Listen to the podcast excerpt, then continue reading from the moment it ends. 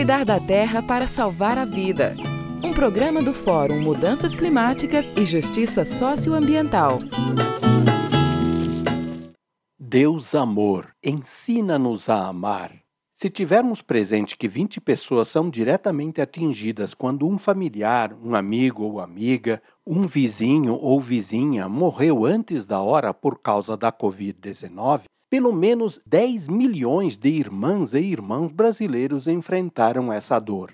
E agora, com o anúncio de 500 mil mortes, e sabendo que são muito mais, quem não sentiu a dor da perda precisa examinar a quantas anda a sua humanidade. A gente sabe, mas vale a pena lembrar mais uma vez: o planeta Terra, com todos os seres vivos que habitam nele, inclusive nós, espécie humana, não foi feito por mãos humanas.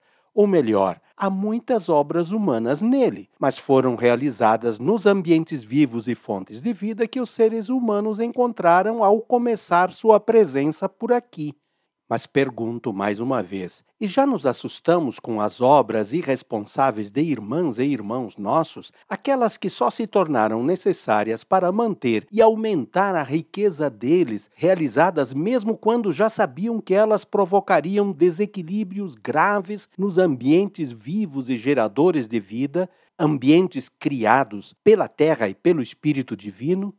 Se ainda não nos assustamos, está na hora de levar a sério os avisos que outros irmãos e irmãs nossos estão fazendo com insistência amorosa. São avisos de sábios de povos originários, confirmados com o que há de melhor e mais responsável nos conhecimentos gerados pelos cientistas.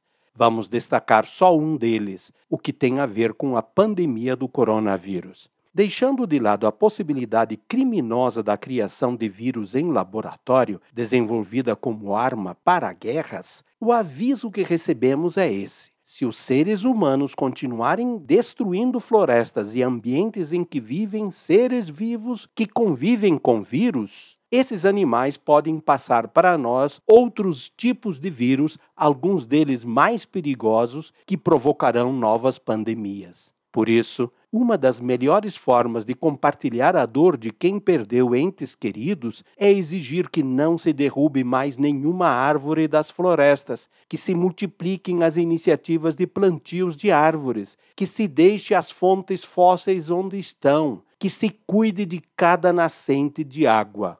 Ivo Poleto, do Fórum Mudanças Climáticas e Justiça Socioambiental.